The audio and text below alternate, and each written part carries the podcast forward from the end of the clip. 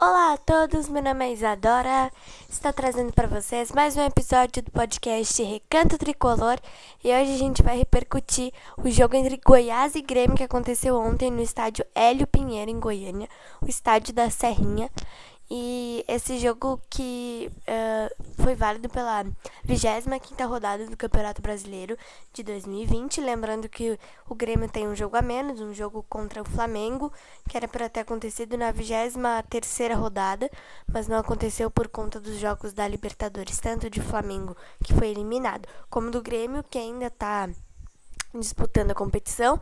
A gente vai falar muito desse jogo do Grêmio contra o Goiás e a gente vai estar falando também do jogo de quarta-feira. A gente vai estar projetando um pouquinho e eu vou retomar com vocês o que, que o Grêmio pode fazer para se classificar para a semifinal da Copa Libertadores da América.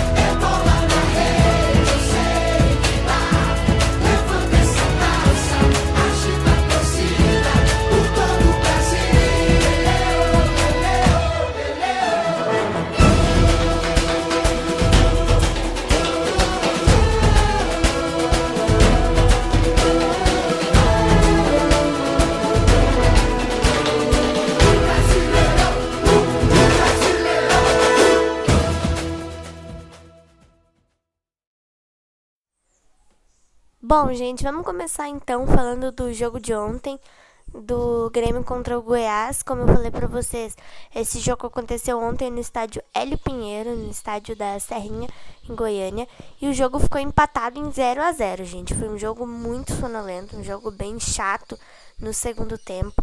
No primeiro tempo, o Grêmio tentou mais, né? Mas no segundo tempo foi um jogo bem chato, foi um jogo bem sonolento, né? E ficou empatado em 0 a 0.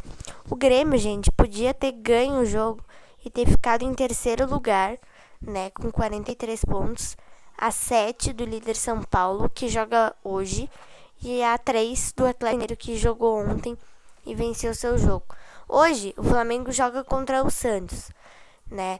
Uh, eu tava, tava comentando isso ontem, que se o Flamengo perdesse hoje para o Santos e o Grêmio tivesse ganho seu jogo contra o Goiás, o Grêmio poderia uh, tomar a posição do Flamengo na tabela de classificação do Campeonato Brasileiro, mas como não venceu seu jogo, o Grêmio então fica com 41 pontos. Mesma pontuação de Palmeiras, que ganhou ontem do Bahia por 3 a 0, e do Internacional, que venceu seu jogo contra o Botafogo por 2 a 1, né? Bom, uh, como eu falei para vocês, né? Eu achei o jogo bem chato no segundo tempo, bem sonolento no segundo tempo. Ontem o técnico Renato fez uma. Uh, montou um time quase todo reserva, né? A escalação que ele deu foi a seguinte: Vanderlei, Orejuela, Rodrigues, Kahneman e Cortez. Darlan, Matheus Henrique, Lucas Silva, Luiz Fernando, PP e Diego Turin. Então tinham cinco titulares no time, né? Como a gente já vinha vendo uh, em jornais, nas rádios, enfim. O técnico Renato levou seis titulares, né? Entre os cinco que estavam uh, que estavam em, em, campo, né? Os cinco que estavam em campo e o Diogo Barbosa que ficou no banco. Eu não sei se o, eu não lembro exatamente se o Diogo Barbosa entrou no jogo, tá? Mas eu acho que não né? Mas foi um jogo bem chato no segundo tempo. No primeiro tempo até foi melhor, mas no segundo tempo foi um jogo bem, bem chato, né? Então agora o Grêmio está com 41 pontos, né? Mesma pontuação de Palmeiras e Inter, né? O São Paulo joga hoje, o Flamengo joga hoje, né? Então a gente vai ficar bem ligado aí nos jogos de domingo também, né? Dessa 25 rodada do, do Campeonato Brasileiro de 2020. Como eu falei para vocês aqui no início desse podcast, o Grêmio tem um jogo a menos contra o time do Flamengo, né? Por conta da, da Copa Libertadores, esse jogo foi adiado, esse jogo era para ter acontecido no dia 25 de novembro, né? Mas ele tá marcado para janeiro, gente, dia 27 de janeiro, tá? Eu só não sei exatamente a, o dia que cai, e o horário também, tá? Mas esse jogo vai acontecer então no dia 27 de janeiro do ano que vem, né? Então agora a gente vai projetar um pouquinho o jogo de quarta-feira, né? Contra o Santos pelas quartas de final da Copa Libertadores da América. No primeiro jogo, o primeiro jogo foi 1 a 1 na Arena. O Grêmio joga a vida lá na Vila Belmiro, né, para tentar para tentar dar esse presente para o seu torcedor, para tentar se classificar para a semifinal da Copa Libertadores, né? E o Grêmio pode pegar o Racing ou Boca Juniors, a gente já vem falando há bastante tempo disso, né? O Grêmio pode pegar na semifinal se passar pelo Santos ou Racing ou Boca Juniors, né? É um, são adversários, os dois são bem complicados, até esse próprio Santos também não é um adversário muito muito fácil de, de se jogar, né? Então, uh, o Grêmio pode vencer, né? Qualquer vitória classifica o tricolor. Empatar pode a partir do 2 a 2 0 a 0 classifica o Santos, assim como qualquer vitória do Santos, e 1 a 1 é pênaltis, né? Então são esses os uh, esse é o panorama dessa dessa, dessas quartas de final, né? Então, como eu falei, o Grêmio joga a vida lá na Vila Belmiro, precisa passar pelo Santos para se classificar, né, para a semifinal da competição, né? O Grêmio e o Palmeiras uh, e o Santos são os únicos brasileiros, gente, que estão nessa nessa Libertadores, né? O resto são Nacional do Uruguai, River Plate, Boca Juniors, Racing e Libertar. Esses são os oito clubes que ainda estão na, na competição, né? O Palmeiras joga com o Libertar, o River Plate com o Nacional do Uruguai, o Grêmio contra o Santos e o Racing decide as, as suas quartas de final com o Boca Juniors. Essas quartas de final, esses dois jogos do Racing contra o Boca, eles ficaram um pouco atrasados, né? Por conta que o jogo do Inter contra o Boca, uh, a decisão foi semana passada, né? Dia 9.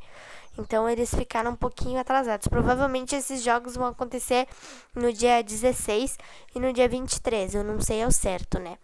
Mas então são esses os, os quatro confrontos da, das quartas de final da Copa Libertadores.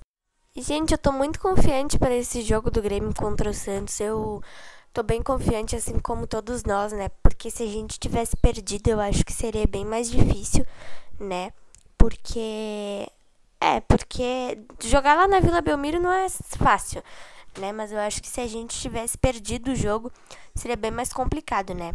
Então esse empate 1 a 1 já dá mais uma esperança pro torcedor gremista, né? Até porque o jogo contra o Santos aqui na Arena não foi muito bom, né? O time do Grêmio não jogou muito bem. Então eu acho que quarta-feira a gente vai focar bastante, né? Porque a gente precisa ter esse foco, essa atenção, porque jogar contra o Santos não é jogar com qualquer outro time, né? Passar pelo Guarani foi fácil nas oitavas de final, porque o Guarani não tem um futebol muito qualificado, mas o Santos já tem um futebol mais experiente, né? O Santos já tem já vem fazendo um trabalho muito bom com o técnico Cuca, né? Então, a gente tem que focar bastante, né, para não dar, não dar mole, que nem dizia o técnico Renato, né, para para poder passar pelo por esse time do Santos, né? O Santos não vai contar com o Diego Pituca, né, porque ele foi expulso no primeiro jogo, mas eu acho que não vai fazer tanta falta, né? Porque o Cuca, ele, que nem no primeiro jogo, ele montou um esquema de última hora por causa do Soteudo, que testou positivo para Covid. Boa recuperação aí pro Soteudo. E, e o Cuca montou um esquema de última hora, né? Então eu acho que o Diego Pituca não vai fazer tanta falta assim. Mas então a gente tem que entrar bem focado nesse jogo para pelo menos conseguir ganhar, né? Lá na, na Vila Belmiro de 1 a 0 já tá bom, 2 a 0 é melhor, né? Mas 1 a 0 já a gente já fica bem contente, né? Que nem como foi nas oitavas de final, né, gente? O Santos, ele perdeu para a LDU, mas classificou porque conseguiu o 2 a 1 fora de casa, né? Então eu acho que 1 a 0, 2 a 0, eu tô apostando 2 a 0, tá, gente? Meu palpite pro jogo de quarta-feira é esse, 2 a 0. Mas se a gente ganhar de 1 a 0 também, tá bem bom. Então foi isso, espero muito que vocês tenham gostado. Nós estamos bem nervosos, bem ansiosos para esse jogo de de quarta-feira, né? Contra o time do Santos. Uh, eu tô bem confiante, como eu falei pra vocês. Eu espero muito que a gente consiga ganhar e, e passar pra semifinal, né? Gente, a gente tá tendo vários presentes, né, esse ano. O time tá bem. E agora a gente pode passar para uma semifinal de Copa Libertadores. E perto do Natal e perto do Ano Novo, a gente vai ter decidido uma semifinal de Copa do Brasil contra o São Paulo. Então a gente pode estar garantido para o ano que vem numa final de Copa do Brasil e numa semifinal de Libertadores. São dois presentões, né, gente? De Natal e Ano Novo, né? Então, uh, vamos lá, né? Agora tudo é Libertadores né? Agora tudo é foco contra o time do Santos, foco total para encarar o Santos e a gente, todo mundo espera, né, gente? Todos nós torcedores esperamos que o nosso imortal tricolor consiga passar pelo Santos e cl se classificar para a semifinal da Copa Libertadores da América. Um beijo e um abraço para vocês e até o nosso próximo podcast.